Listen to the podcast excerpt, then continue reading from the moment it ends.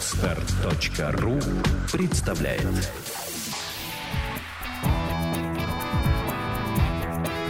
Александра и Андрей Капецки в лучшем психологическом подкасте «Психология, мифы и реальность».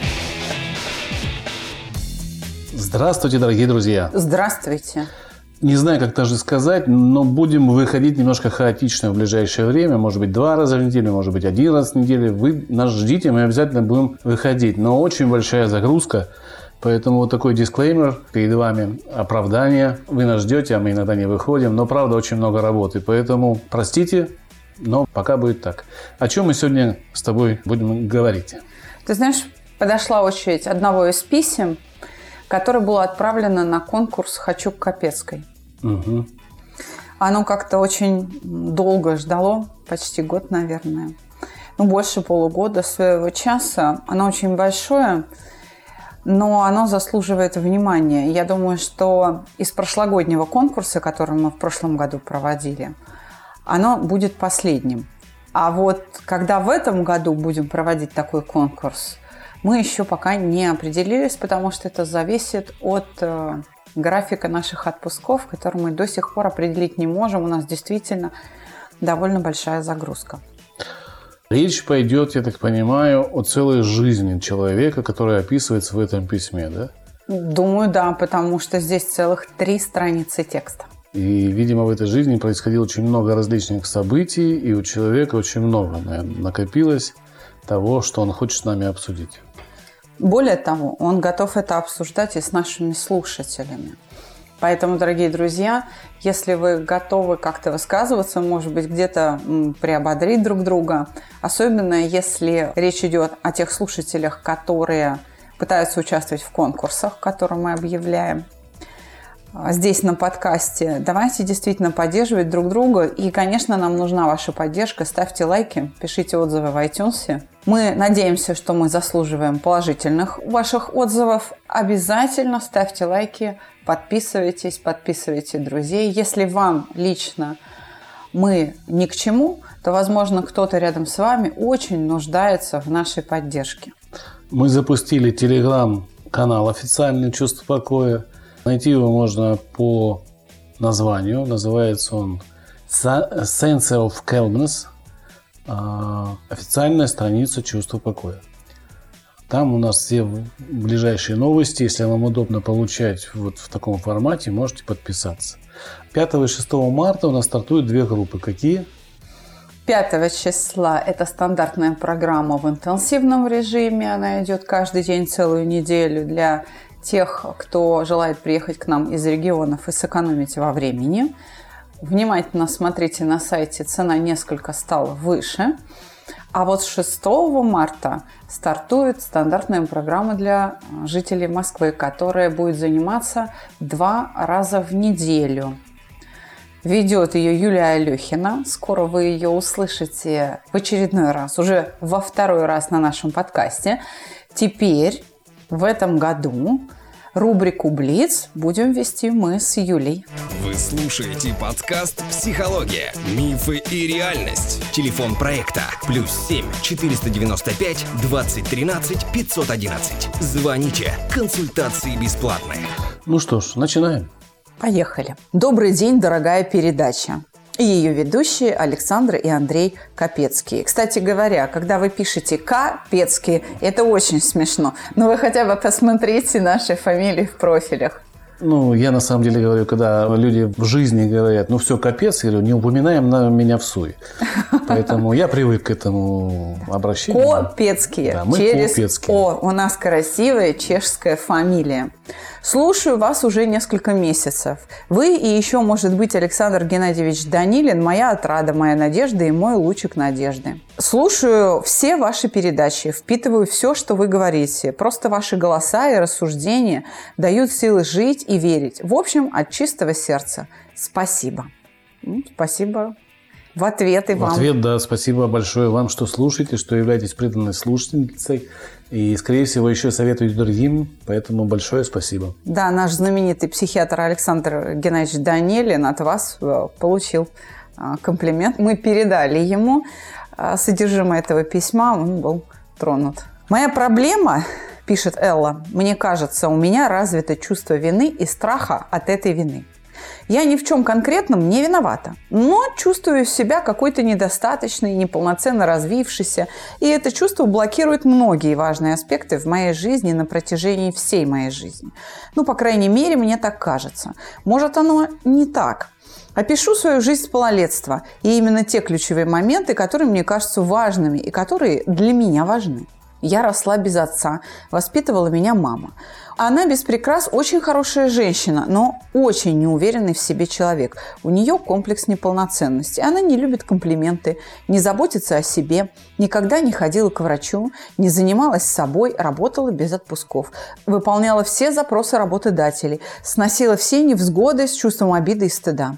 В детстве у нее имел место быть инцест – она ненавидела своего отца всю жизнь, хотя общалась и помогала ему, когда он был старенький и жил уже с нами. После смерти она его простила. Мы долгое время жили в общежитии, у нас не было денег. В плохие времена приходилось собирать бутылки, чтобы купить хлеба и молока. Но мама мне никогда ни в чем не отказывала по возможности. Если была такая возможность, она покупала мне все. И игрушки, и одежду. Она любила меня наряжать. И вообще, я у нее была единственным смыслом в жизни, целью ее жизни. Я была ее личной жизнью. Мама никогда не встречалась с мужчиной, никого не хотела, кроме меня. Не скажу, что я была счастлива от этого. Наоборот, я переживала за нее. Мне было страшно за нее. Будучи маленькой девочкой, я хотела быть ее сильным плечом, на которое мама может опереться. Я хотела ее защитить от всего. Я росла ребенком нервозным, было и сильное заикание. Оно и по сей день есть но не особо заметно. Были и различные тики, навязчивые движения, страхи одиночества, недержание мочи. Мама водила меня к экстрасенсу, чтобы снять блоки в психике. На какое-то время это помогало, потом все начиналось снова. Я плохо училась, хотя учеба мне была интересна. Я была общительной, у меня были друзья, я всегда была затейником всяких детских проказ и игр. В подростковом возрасте я решила заняться музыкой и пошла учиться игре на гитаре. Там я сильно влюбилась в мужчину, старше себя на много лет. Это был учитель. Тогда я три года сохла по нему, писал стихи, вела дневник, даже сочиняла музыку. Стала много читать русской литературы и классики в особенности. Прошла школьную программу еще в восьмом-девятом классе. С тех пор я решила – что посвящу свою жизнь музыке. Я поступила в музыкальный колледж, свою любовь – мужчину. К тому времени я уже позабыла. И проучилась там два года по классу вокал. У меня был хороший тембр и большой диапазон. Я пела эмоционально и сильно, но я постоянно срывала свой голос. Я бегала по докторам, чтобы они лечили меня, но никто не мог мне помочь. В итоге я бросила колледж. Благо, что параллельно я училась в Институте строительства и коммунального хозяйства. Оттуда я перевелась в Университет культуры и искусств. Началась моя учеба на факультете продюсирования и постановка культурно-досуговых программ. Мне было очень сложно. Ребята у нас на курсе были нахрапистые, мнили себя звездами и лезли буквально по головам. Я была белой вороной, надо мной смеялись. Я опять не могла себя проявить. Чувствовала себя бездарью во всех смыслах. Вела себя неуверенно и глупо. Единственное, где я смогла себя проявить, это в написании сценариев. Учительница тогда отдельно отметила мои работы как очень фантазийные. И правда, недостатка в идеях и фантазиях у меня никогда не было. После окончания института я искал себя в рекламе и ивентах как копирайтер.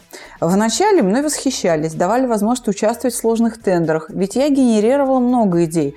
А потом что-то происходило. У меня блокировались все способности быть нормальным человеком. Я начинала чувствовать себя буквально чмом и делала кучу ошибок. Я переставала соображать. Я не могла связать двух слов, не могла генерировать даже самые примитивные идеи. Это было ужасно. И вот случился очередной кризис. Я сама уволилась с работы. На тот момент мне уже было 27 лет. Я пошла заниматься йогой в индийское посольство.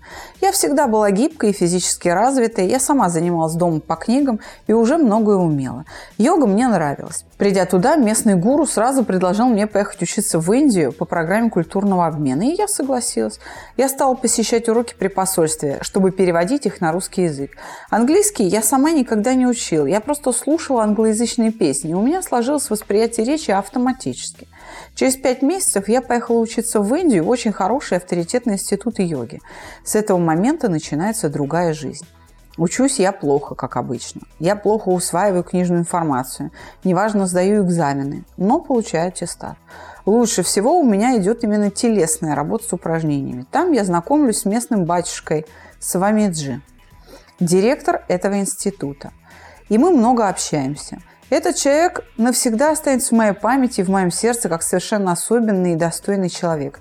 Я была восхищена духовными темами и увлеклась религией индуизма. В Москве я сразу устраиваюсь на работу и начинаю преподавать йогу в фитнес-центре. Я много работаю, езжу по Москве, очень сильно устаю от постоянной дороги, от смены клубов. В этот период я встречаю некого русского гуру, наставника из секты кришнаитов. Ничего не хочу сказать плохого о них в целом, но тот человек, к которому я попала, это был ужас. Он позиционировал себя как святой, как некий прямой проводник от Бога к людям. Он требовал полного посвящения себя и своей жизни миссии учителя. У своих учеников он просил пожертвования, стыдил, если не давали, говорил им, когда жениться, не жениться, рожать, не рожать, делать, не делать – контролировал каждое движение. Все держалось на чувстве страха и вины в этой секте. В общей сложности я пробыла там 4 года. Это был мрак и помрачение умом. Мне говорили, что я не могу выйти замуж, потому что у меня плохая карма. Что в прошлой жизни я была каким-то мужиком, который плохо обращался с девушками. Он говорил ужасные вещи всем нам, и мы ему верили. Каким-то чудом я ушла оттуда, долго восстанавливалась. Восстановившись, я тут же вышла замуж. Замужем я год, жду ребенка. Я потеряла работу, свою работу инструктора по йоге, потому что мой муж и я начали халатно относиться к моим урокам по йоге. По субботам мы ездили вместе на мои уроки и очень сильно опаздывали, минут на 20-30, а иногда и 40.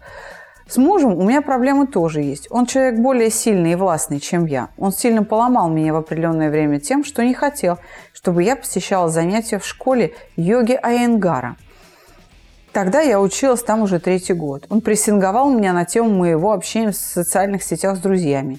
Не хотел, чтобы я уходила на учебу. Настоял на том, чтобы мы поженились скорее. Свадьбы у нас не было. Мы просто расписались, хотя я всегда мечтала о платье и красивых ухаживаниях.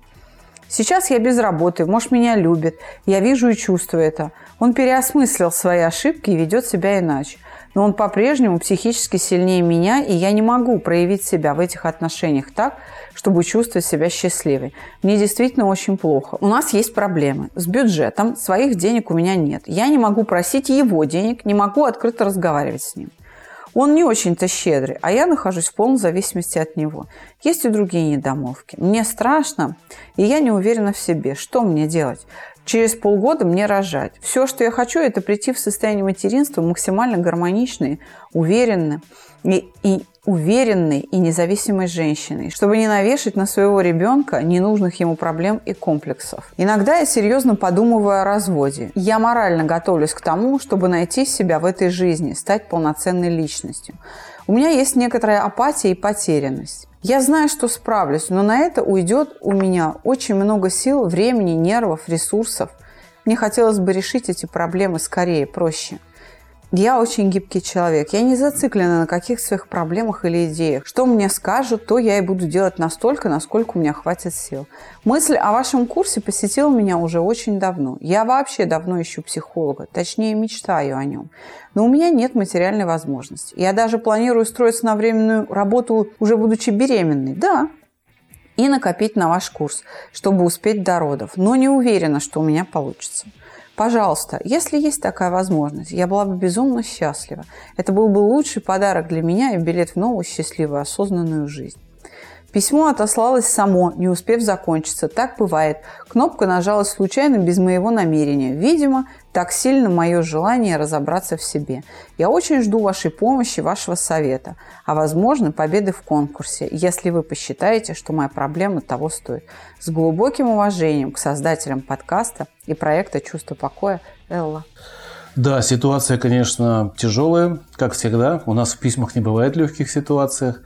Но на что хочу обратить внимание? Во-первых, здесь, по моему мнению, присутствует латентное научение от мамы.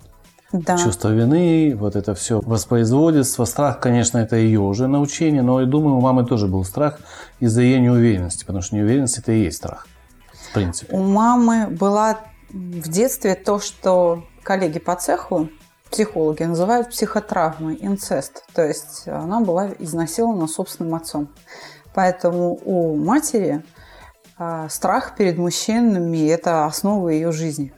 И то, что родилась девочка, для матери это было, ну, как бы божье такое благословение.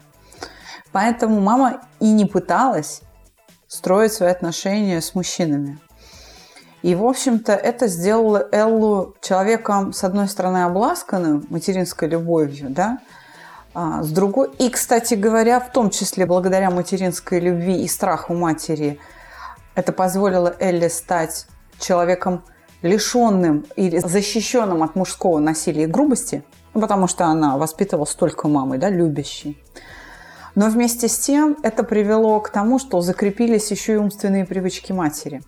Надо сказать, что все-таки Элла поскольку, поскольку не подвергалась мужскому насилию, даже просто мужской критике или не была в семье подвергнута ну, вообще никакому общению да, с мужчиной, с негативными последствиями в том числе, то она и выросла более уверенной в себе. Но, тем не менее, ты прав, латентное научение здесь произошло.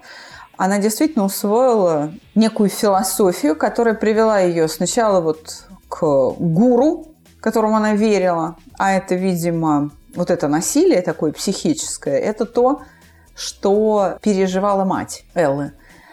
А потом уже появился муж, которого она также безошибочно выбрала вот именно с этой моделью поведения. Потому что мужчина равно командование, распоряжение, какая-то жесткость. Это, видимо, где-то э, хранится внутри человека как неосознаваемая модель мужского поведения. Я что еще хочу сказать? Перейду сразу к концу письма. Она пишет, что не может у мужа попросить деньги там на курс, ей трудно вообще без денег. Но, опять же, если вы выбрали такую модель поведения, то это значит, что ваш муж взял на себя ответственность вас обеспечивать и спокойно к этому относится. Поэтому ваши желания должны быть удовлетворены. Плюс вы все-таки находитесь в интересном положении, и это работа своеобразная. Это ваше предназначение как женщины. В этот период вы не должны не работать, и ну, плохо тот мужчина, да, который рядом с вами заставит вас работать, или вы пойдете работать там на временную работу, чтобы заработать эти а, деньги. Пока мы готовили подкаст, я думаю, Элла уже родила. Ну, как вариант, возможно, да. Да. Уж больно долго это а, письмо ждало свою очередь. Но Действительно, беременная или кормящая мама – это женщины, которые занимаются социально полезным делом. И именно поэтому их следует обеспечивать. И это задача не только ну, абстрактного такого понятия, как государство, да, это ответственность э, того, кто, собственно, этого ребенка женщине организовал. Вернемся к маме. Мама научила не зависеть от мужчин. Да. И она прямо воспроизводит эту ситуацию. Абсолютно. Мужчина заботится, я позволяю где-то что-то, но я чувствую себя неуверенно из-за этого. Это ошибка, Элла. Да, ваш я мужчина, тоже хотела это сказать. Да, ваш мужчина заботится о вас искренне. Принимайте это также искренне, без двойного дна. Это поможет наладить ваши отношения, и вам будет более комфортно в ваших отношениях. Вырастет Ваш ребенок там, когда можно в сад отдавать, пойдете работать. Судя по тому количеству символов, которые вы к нам прислали, вы действительно хорошо излагаете мысли. И По... поэтому у меня есть предложение для Эллы.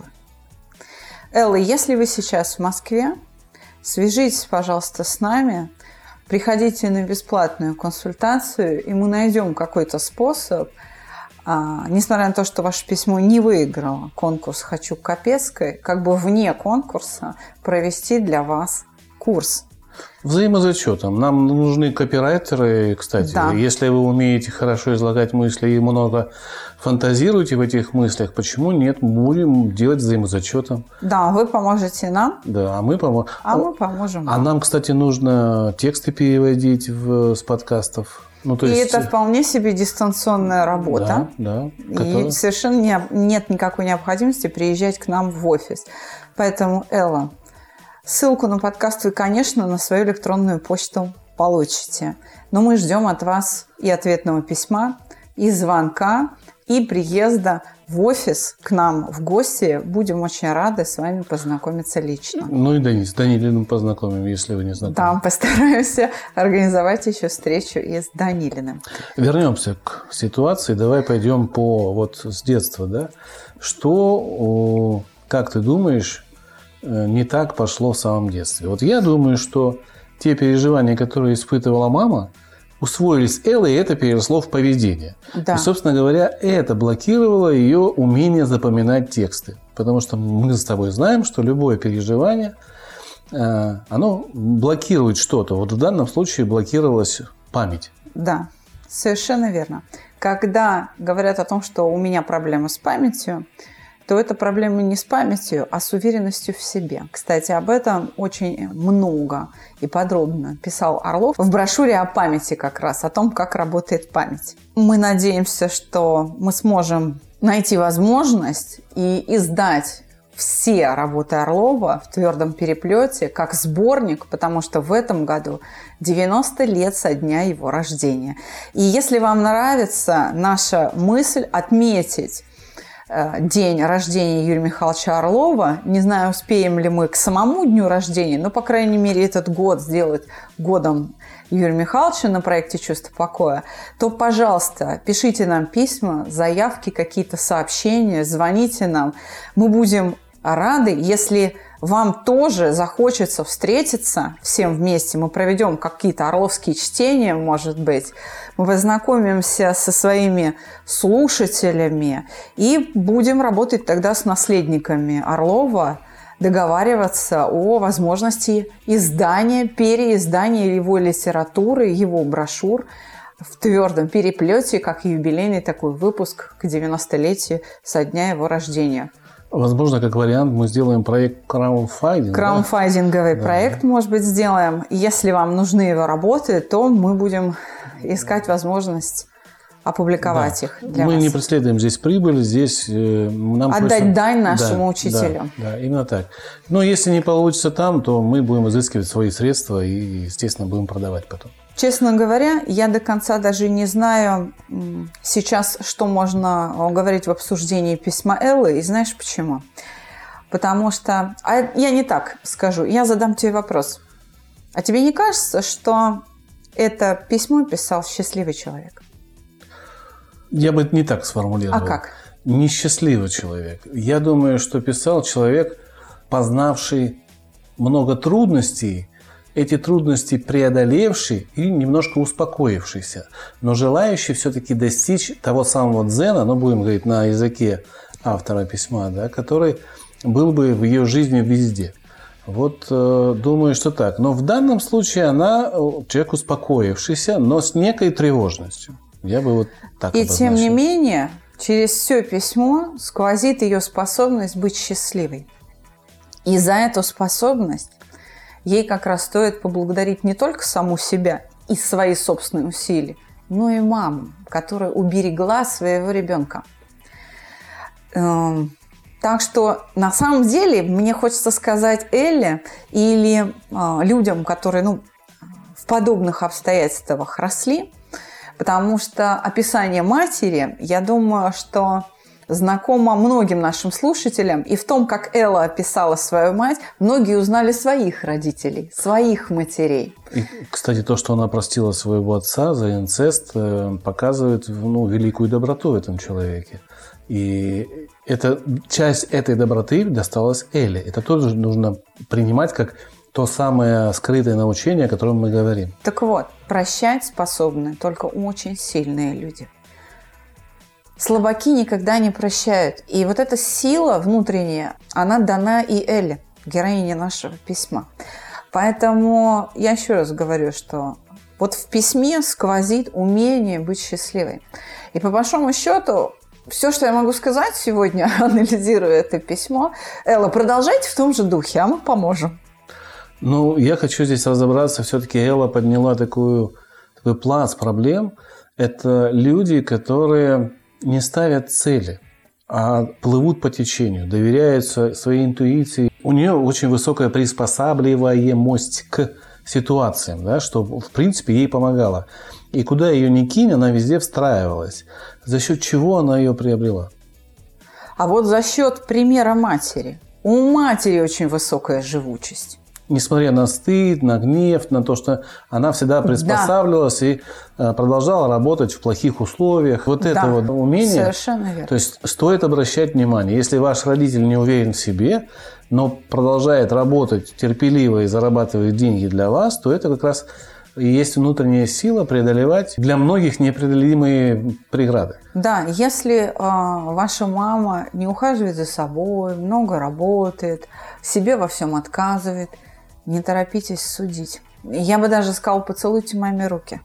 Вот, потому что э, мама дает вам ну, удивительный пример стойкости ну, своей такой вот женской стойкости. Да, мам не грусть кирпичи, хотя я думаю, что а, опять же, в описании матери многие наши слушатели увидели, наверное, распознали своих матерей, которые, возможно, и на железной дороге работают. А вот скажи, скажи мне, пожалуйста, там был такой момент, что она попала к Кришнаидам, ну вот к этому богу, да, да. который снизошел на нас. Это же тоже нужно иметь силы выйти оттуда самой. Да. Психика на самом деле у человека очень устойчивая. Очень устойчивая. И, возможно, даже наш курс не так и нужен ей. Нет, он ей нужен, знаешь, для чего? Просто цели, да? Чтобы... Это просто хороший инструмент, это правильная отвертка правильного размера именно для той последней гайки, которую надо закрутить. Э, шурупа. Или для шурупа. Для этого Эти, последнего как, шурупа. Как, как мужчина тебя поправлю, что гайку отвертка не Извиняюсь, да. Ну, я ну, извини, девочка, да, имеем право. Действительно, это просто инструмент, вот единственный небольшой штрих, которого ей не хватает. То есть вот она видит этот шуруп, который разболтался, она прямо вот четко осознает. Все, что нужно, это завернуть его, чтобы он не болтался. Просто инструмента нет. Вот а пальцами или чем-то другим, там, зубочистками, ну, не получается. Вот, собственно, и все. И вот этот инструмент мы готовы человеку дать. Хорошо, я понял, что у нас, в принципе, очень мало есть что сказать, но я хочу подкаст все-таки чуть продлить и обратить твое внимание на просьбу Эллы о ее нынешней семейной жизни, как относиться к ней, как ее принять. У нее есть проблемы там, она, видишь, чуть ли не, уже не собралась разводиться с мужем, потому что нет материальных там средств, нет у нее чего-то там. Ей не хватает, а не хватает ей, скорее всего, свободы, но она свободу эту поменяла на не свободу и вот ребенка, в принципе, да, это другое счастье. Ваша свобода это было одно счастье, а сейчас у вас другое счастье. Оно уже, наверное, родилось. Мы вас, не знаю, поздравить, не поздравить, но, в общем, в любом случае это счастье.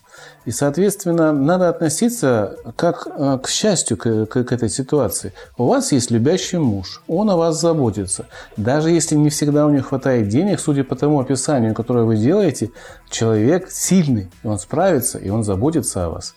Вы сможете выйти на работу, мы можем помочь где-то обменом сделать с вами, и у вас будет занятие. Я думаю, что здесь как раз суть не в деньгах, наверное, а в занятии. Что кроме ребенка, вот когда ты беременная, нечем заняться иногда, а когда ребенок-то там уже много чем есть заняться. И, наверное, сейчас уже мысли, может быть, у Эллы другие.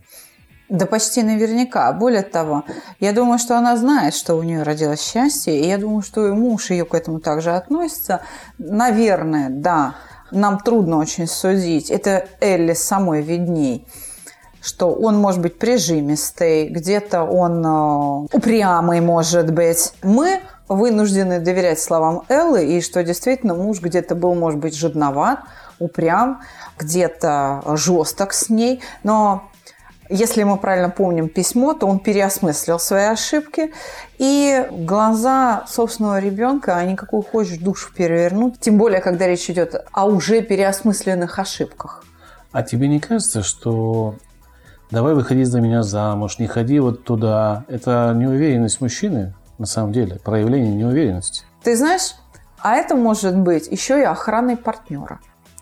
Он, может быть, э, считал, что Элла лезет не туда, что ей там опасно, и пытался ее уберечь.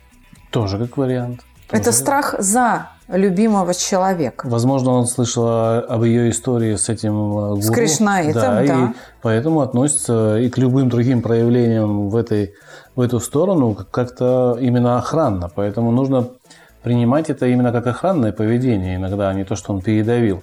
Он, возможно, видел то, что вы не видели. И здесь нужно вам с ним поговорить, если вы хотите знать наше мнение, почему он так себя повел. Не с точки зрения претензий, а именно узнать, дорогой, ну почему ты так себя повел? Ну вот расскажи мне, так интересно. Может быть, его цель-то была не, не та, которая, о которой вы думаете, и он вас не ломал, а охранял. Так вот, Элла, вам очень хотелось получить подарок от проекта «Чувство покоя» ко дню рождения своего малыша. Да? Но давайте мы, а, пусть и с опозданием, но предложим вам нашу помощь в обмен на вашу помощь нам, потому что, я еще раз подчеркну, я считаю, что это письмо написано в целом очень сильным и счастливым, вопреки всему человеком. И простите нас за то, что мы так коротко ответили на такое длинное письмо, но на самом деле в этом письме человек справлялся со всеми проблемами сам. И нам здесь обсуждать-то, собственно, и нечего. Да. Мы так слегка показали вам, как можно было бы сделать по-другому или а, направить ваш взгляд в другой ситуации. Но вот этот человек совсем справляется. Этот человек сильный. И то, что у него страх вины, и то, что у него э, сама вина возникает. Это все тот самый шурупчик, с которым она справится после курса. У нас мы в этом уверены на 100%. Да, и когда Элла пишет, что я хочу быть уверенной, независимой женщиной, хочу быть полноценной личностью, Элла, я вас поздравляю, у вас уже все это есть. Да. Так что удачи вам. Ждем вашего ответа. Приезжайте в гости. А с вами, дорогие слушатели, мы прощаемся. Всего доброго. До свидания.